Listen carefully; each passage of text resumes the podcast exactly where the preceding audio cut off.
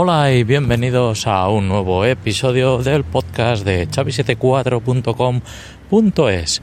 Hoy estamos a 12 de febrero de 2023 y bueno, eh, por lo visto las redes sociales y grupos de Telegram está todo bastante revolucionado con el tema de eh, las cuentas compartidas de Netflix.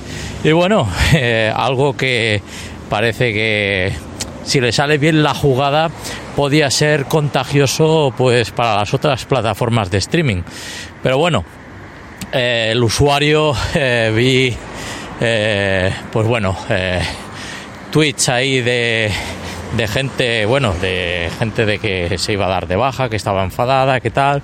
Por lo visto, en la letra pequeña de, de, cuando abres una cuenta Netflix compartida, bueno, compartida no, pero eh, multipantalla, eh, pues es solo para casa y bueno, mientras le ha ido bien las cosas, eh, Netflix ha permitido hacer esto.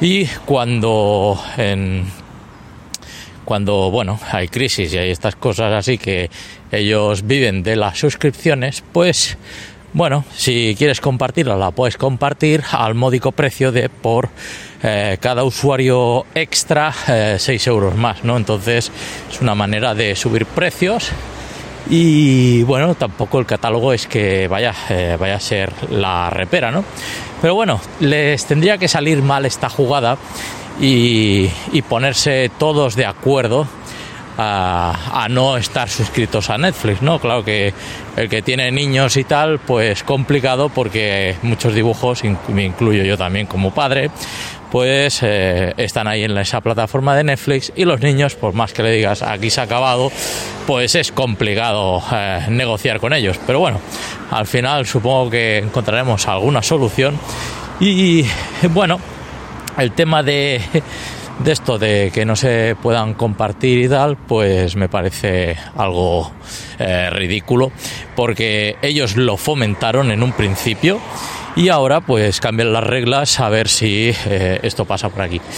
Yo veo complicado el tema de poder controlar eh, estas cuentas compartidas.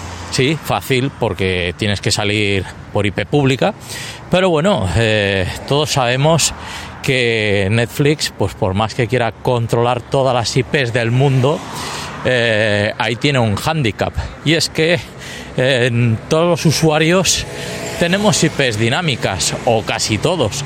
Y los que tienen CGNAT, ¿dónde, cómo lo van a hacer eso? Porque vaya, ahí sí que es un hándicap a, a, solventar, ¿no? Esa misma IP pública repartida eh, entre varios usuarios. Entonces, yo mismamente, si estás eh, por 3G o 4G, eh, te puede decir que estás en Alcalá de Henares y tú estás a lo mejor en, en Oviedo, ¿no? Eh, por decir algo. Eh, entonces, esto que está las GeoIPs, pues claro, tú compras el servicio eh, en una provincia, pero eh, las redes, los CPDs están en otro.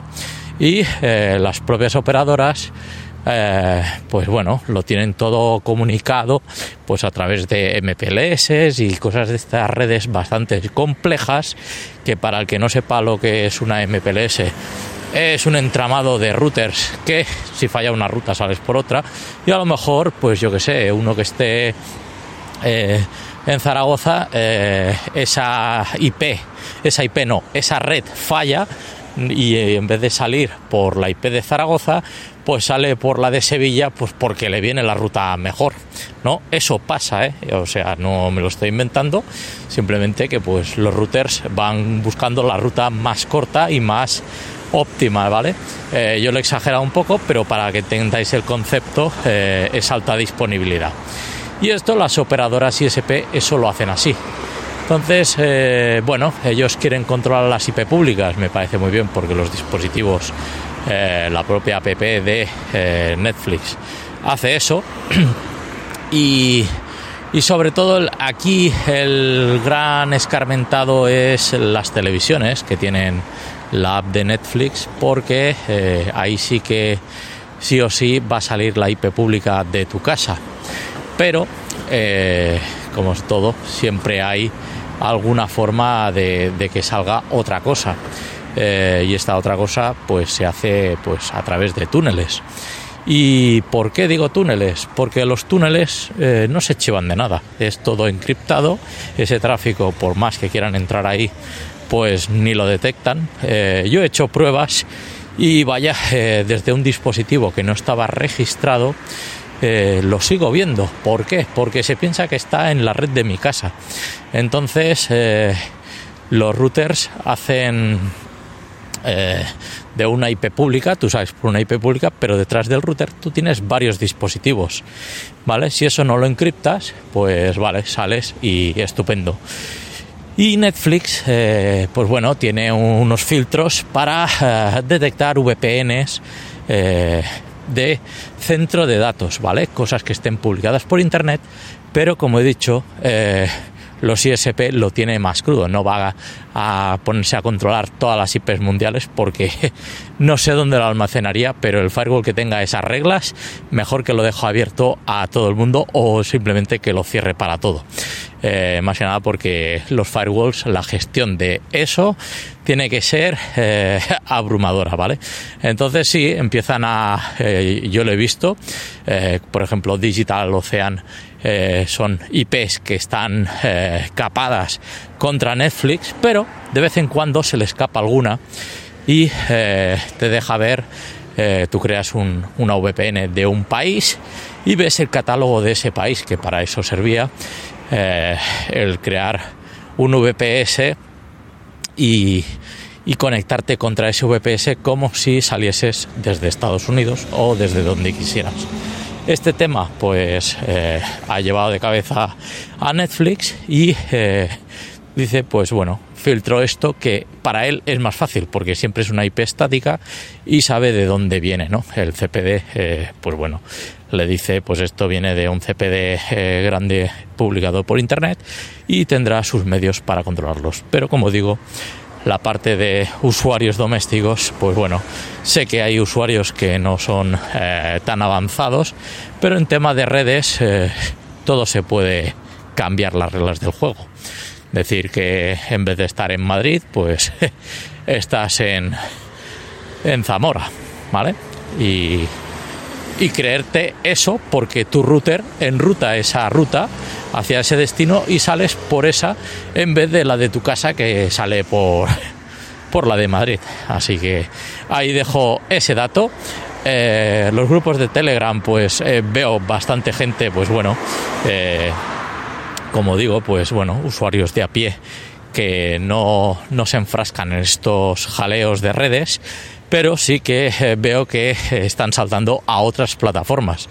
¿Esto quién es el gran beneficiado? Pues como digo, eh, a Netflix, el que no le quede más o, no tiene más conocimientos de estos, porque la gente también, el, el tema de VPNs le viene grande, dice, oh, todo el día conectado por VPN, pero es que hay VPNs que, que son de, bueno, mm, sales por la velocidad que te diga el otro centro, pero bueno, con una fibra de, de un giga, eh, mantener tres usuarios ahí pues es viable, ¿vale? No para 100 y por más que eh, Netflix eh, diga que puede controlar el caudal de, cuántos streamings se conectan ahí, tiene, claro, si yo tengo cuatro pantallas y estoy reproduciendo 20 streamings, a lo mejor me van a bloquear la cuenta. Pero si estoy dentro de los límites que dicen ellos, que son cuatro streamings a la vez, pues yo estoy haciendo cuatro streamings desde mi punto de acceso. Así que mm, tengo eh, serias dudas de, lo bien que le puede salir eso. El que sea hábil, pues a lo mejor se escapará de, de este problemilla y si no, eh, el mes que viene, pues se da de baja la cuenta y se acabó. Hasta aquí hemos llegado, señor de Netflix. ¿Vale? Así que bueno, eh, cualquier cosa que eh, queráis comentar sobre esto y vuestras experiencias, pues me lo podéis dejar en los comentarios de, este podcast y, vamos hablando si os interesa de este tema, a ver cómo va evolucionando, ya que el el día 21 de este mes es cuando empiezan a aplicar eh, estas restricciones y si te detectan, pues vas a tener que pagar 6 euros de más. Así que ah, ahí lo dejo. Y, el tema de la solución para la televisión es pues un Chromecast. ¿vale? Desde tu dispositivo eh, hacer un AirPlay, si es que no lo han capado, porque creo recordar que a lo mejor sí que lo han capado esto ya hace tiempo, me parece. Y, bueno, en principio solo esto, ¿vale? Eh, si tenéis, claro, yo por ejemplo tengo un Apple TV y la forma de solucionar este marrón es eh, como lo conecto por cable o, o si tienes un, un punto de acceso wifi eh, es ese punto de acceso wifi en vez de que salga por internet que salga a través de un túnel y ahí la cosa cambia y bastante así que bueno nada más nos vemos en un próximo episodio del podcast de chavi74.com.es ya sabéis dónde están mis redes sociales y bueno eh, como he dicho eh, gracias por escucharme y nos vemos en un próximo episodio. Hasta luego.